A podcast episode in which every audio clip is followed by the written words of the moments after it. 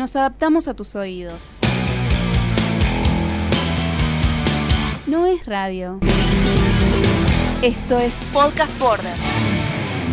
¿Qué tal amigos? ¿Cómo andan? Bienvenidos a otro podcast. Mi nombre es Sebastián y hoy tenemos lo, lo, que habíamos empezado el mes pasado con la historia o el homenaje del disco McCartney de 1970. El primer disco de Paul solista, eh, el disco que había traído bastantes dolores de cabeza a Paul McCartney y lo que habíamos dicho en la primera parte eh, justamente fue todos los orígenes que, que tuvo este trabajo del momento en que Paul se sienta a escribirlo, todo el trasfondo de esas grabaciones, las primeras sesiones en St. John Wood, después en los Morgan Studio, cuando Paul pasa a Abbey Road Studio a terminar de darle forma a canciones como Maybe Have a Maze o Every Night, etc. Y nos habíamos quedado en la portada del disco y luego la discusión de Paul con Apple Records. Eh, hasta ese entonces las grabaciones ya las habíamos mencionado y Paul tiene en mente para este trabajo un diseño que fue realizado por todo el matrimonio de McCartney, incluyendo a Linda, por supuesto, quien fue la que fotografió eh, ese jarrón con líquido de cerezas, ese jugo de, cerezas y algunas cerezas ahí rodeándolo. Fue una de las portadas que, quedaron para el material, de hecho salió con esa tapa y, es una de las tapas que hoy todos conocemos y que es emblemática. Lo interesante de ese disco es que no sale la palabra McCartney ni nada, absolutamente nada. Muy jugada la, la, portada de ese material. Porque si bien se esperaba un disco de Paul, pero no dice ni McCartney, no dice absolutamente nada, solamente está ese jarrón de cerezas y hoy ya, ya es más que un clásico ese disco, pero en su momento había sido una jugada de marketing distinta. De hecho, en este disco se suele jugar bastante con el tema del marketing y la difusión. No solo un trabajo que salió prácticamente en el peor momento que tenía que salir este disco, con una separación en pie de una empresa prácticamente como fue The Beatles, un montón de otros discos que han salido en esa época muy buenos y no hablo de los ex compañeros de Paul, ni de John, ni de George, ni de Ringo. Hablo de otros grupos como Simon Funkel, que también había sacado su disco en el año 70, del cual había llegado del primer puesto y había sido un disco muy favorito de muchos. De hecho, Simon Funkel se estaba convirtiendo en, la, en el dúo, en la banda del momento y era bastante imposible destronar a ese grupo.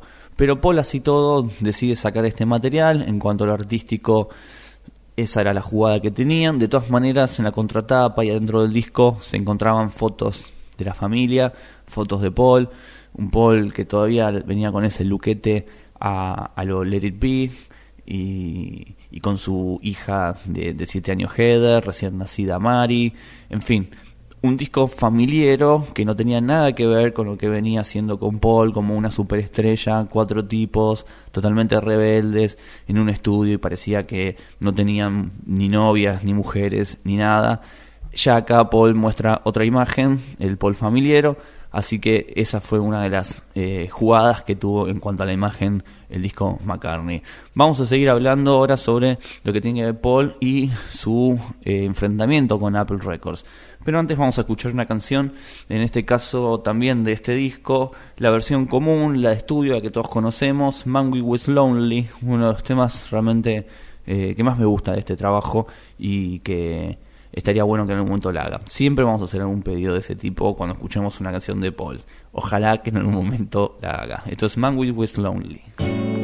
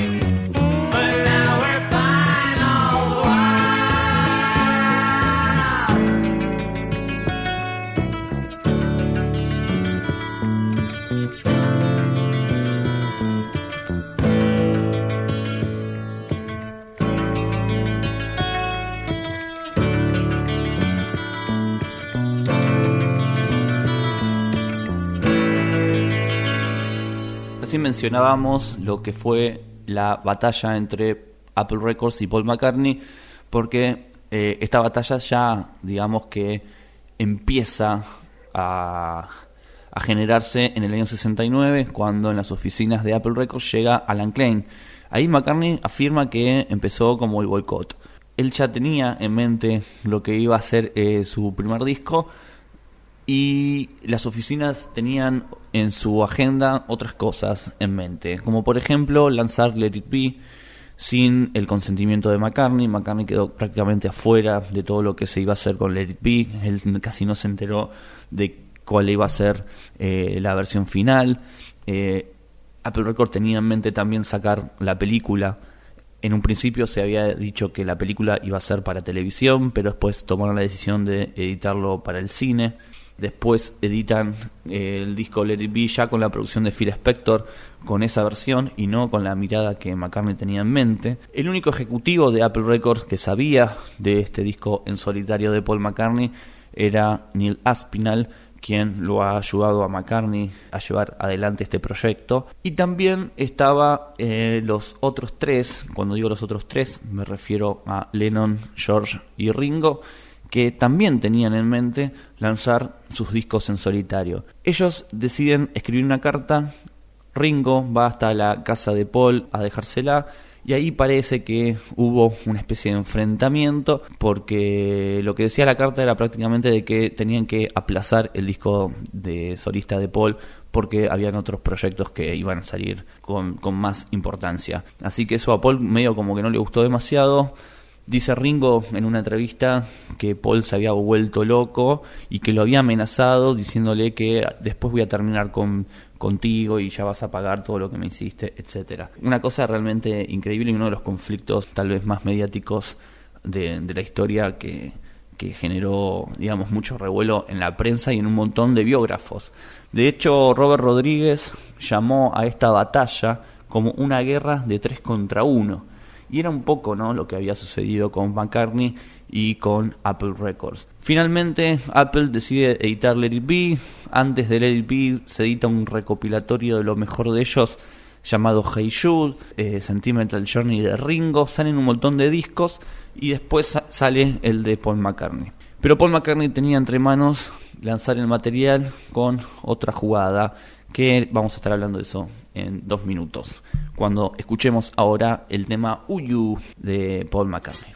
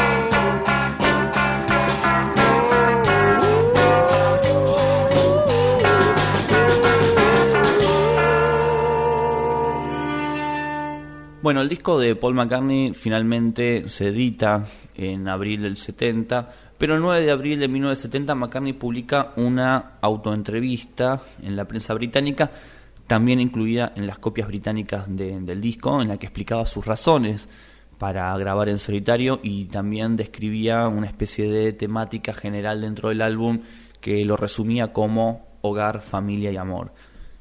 Esta entrevista, recopilada con la ayuda de Derek Taylor y Peter Brown, directivos de Apple Records, una entrevista también que incluyó preguntas sobre una posible separación de los Beatles, aunque llegó a decir que, que la banda había terminado. McCartney dijo que no sabía si la ruptura con los Beatles sería temporal o permanente, pero lo que sí sabíamos es que era la primera vez donde se mencionaba a un Beatle diciendo o por lo menos hablando sobre la ruptura o la separación de la banda. Sabemos que Lennon fue el primero que disparó esta duda, o por lo menos que disparó este sentimiento sobre el grupo, pero lo hizo en privado. McCartney lo había hecho público. Y eso generó como un descontento y una incomodidad con eh, el resto del grupo. Ese mismo día McCartney llamó a John Lennon, que participaba en una terapia, en una terapia primal, para decirle que su disco iba a ser publicado, pero sin mencionar la separación del grupo. El autor, eh, Peter Dotchit, sugirió que la intención de McCartney no era la de disolver el grupo y citó a Ray Connolly, hombre de confianza de los Beatles, quien afirmó que el músico estaba devastado por la integración y también por la mala interpretación de la prensa. Tras su publicación original en el Daily Mirror del 10 de abril, el autor Mark Hertzgar escribió que los titulares de prensa en todo el mundo redujeron la historia a variaciones vociferantes de Paul Rompe de Beatles. A pesar de llevar separados de facto desde la reunión del 20 de septiembre del 69, en el que Lennon anunció en privado su intención de abandonar el grupo, la autoentrevista promocional de McCartney supuso la confirmación pública de su ruptura y el comienzo de una serie de litigios en el Tribunal Supremo del Reino Unido a partir de diciembre de 1970 para disolver la empresa vinculada a la banda. Todas estas cosas eran las que sucedían atrás del disco McCartney. Escuchemos en vivo la canción Every Night, esto es en Glasgow, Escocia, en el año 1979. Okay, well, this next song is from the McCartney album, remade, and this one's called Every Night.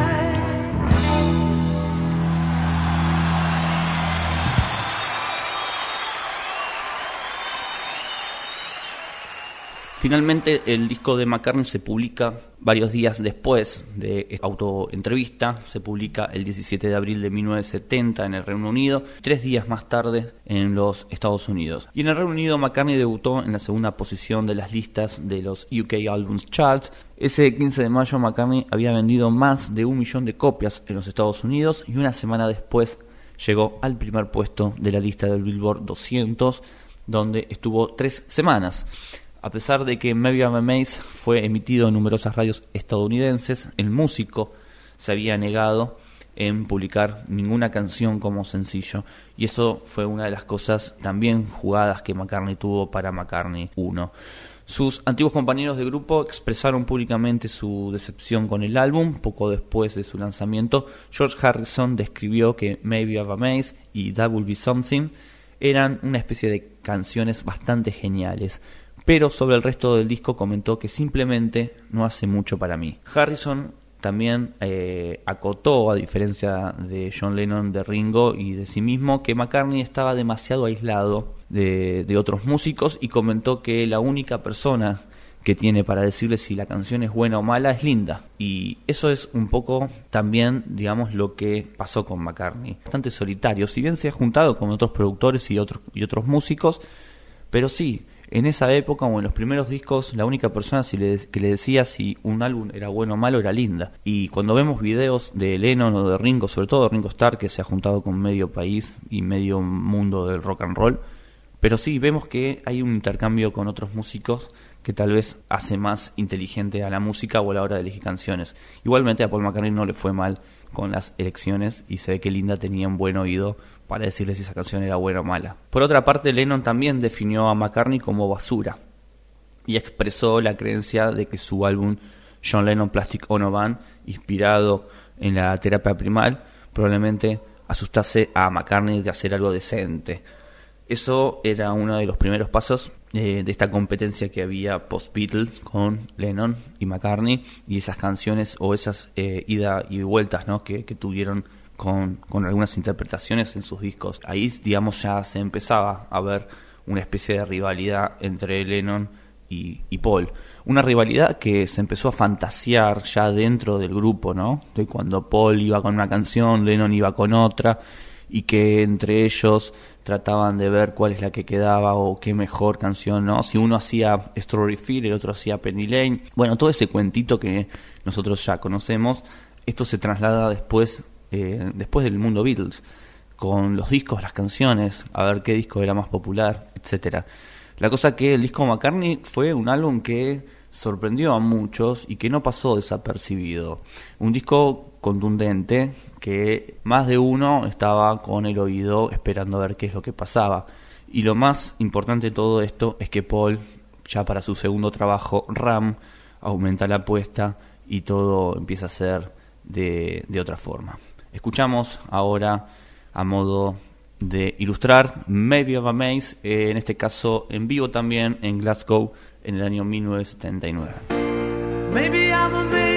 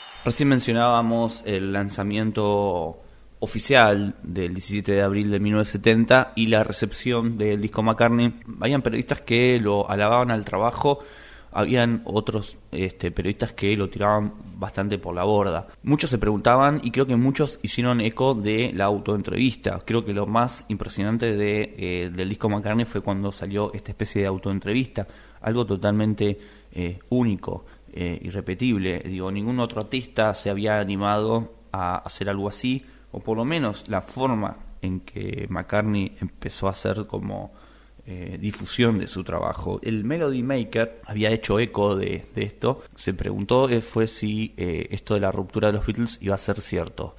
Fue lo único en lo cual reparó el Melody Maker y que le hizo hincapié a toda esta movida de prensa de Paul McCartney. Por otro lado teníamos a la New Musical Express, donde un periodista llamado Alan Smith hizo una reseña bastante favorable, donde había dicho que McCartney lo encontraba como un disco demasiado inofensivo y que su visión había cambiado con el tiempo. Escucharlo es como oír la satisfacción personal de un hombre comprometido con el sonido de la música. La mayoría de los sonidos, efectos e ideas son brillantes. Gran parte del aura es de canciones tranquilas, es una calurosa noche de verano y prácticamente todos los temas reflejan una especie de rotundidad intangible. Por otra parte, la Rolling Stones había dicho que claramente de segundo grado es este disco, con composiciones muy al estilo de los Beatles, con un Maybe I'm Amazed bastante a la altura de canciones como Let It Be. Eh, también una de las frases es que admiró mucho la voz de, de Paul McCartney y una de las frases que había en esa reseña fue la siguiente, si uno puede aceptar el álbum de sus propios términos, McCartney se erige como una pieza de trabajo muy buena, aunque no sorprende. Otros periodistas eh, también hicieron menciones como que Paul usó la separación de los Beatles para promocionar eh, su disco solista. En fin, fueron muy dispares y también muy distintas las, las opiniones con respecto a este material. Daba para cortar tela por todos lados, porque la verdad que el disco se puede leer de, de muchos, de muchos ángulos y darle mucho sentido, digamos, a, a este material.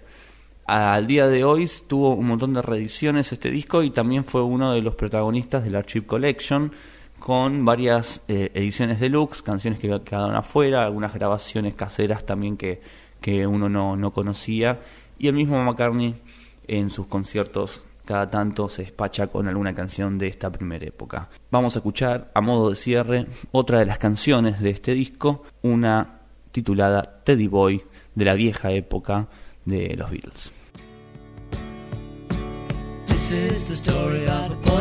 Ted. If his mother said, Ted, be good, be good Ted. he would. All right. She told him there's about his soldier died, but it made her sad, and she cried, Oh my.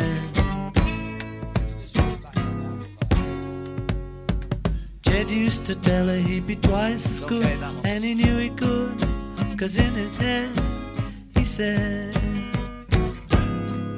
Mama, don't worry now, children worship, taking good care of you. Mama, don't worry, Teddy boy's here. Teddy's gonna see you through. And she said, Teddy, don't worry, your mommy is here, taking good care of you. She said, Teddy, don't worry, mommy is here, Teddy's gonna see you through. He say.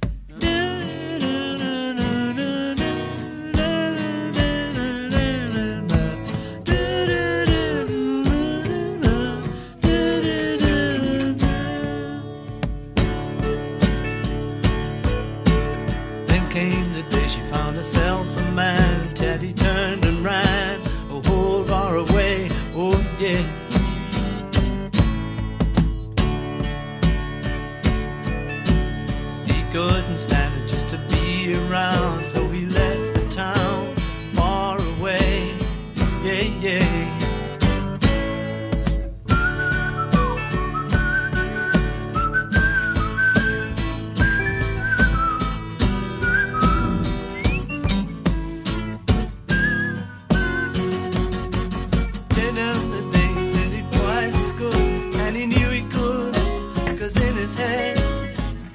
Said, Mommy, don't worry now, Daddy boy's here, taking good care of you. Mommy, don't worry, your Daddy boy's here, Teddy's gonna see you through. And she said, Teddy, don't worry now, Mommy is here, taking good care of you. Teddy, don't worry now, your mama is here, Mommy's gonna see you through. And he said, Mama, Mama,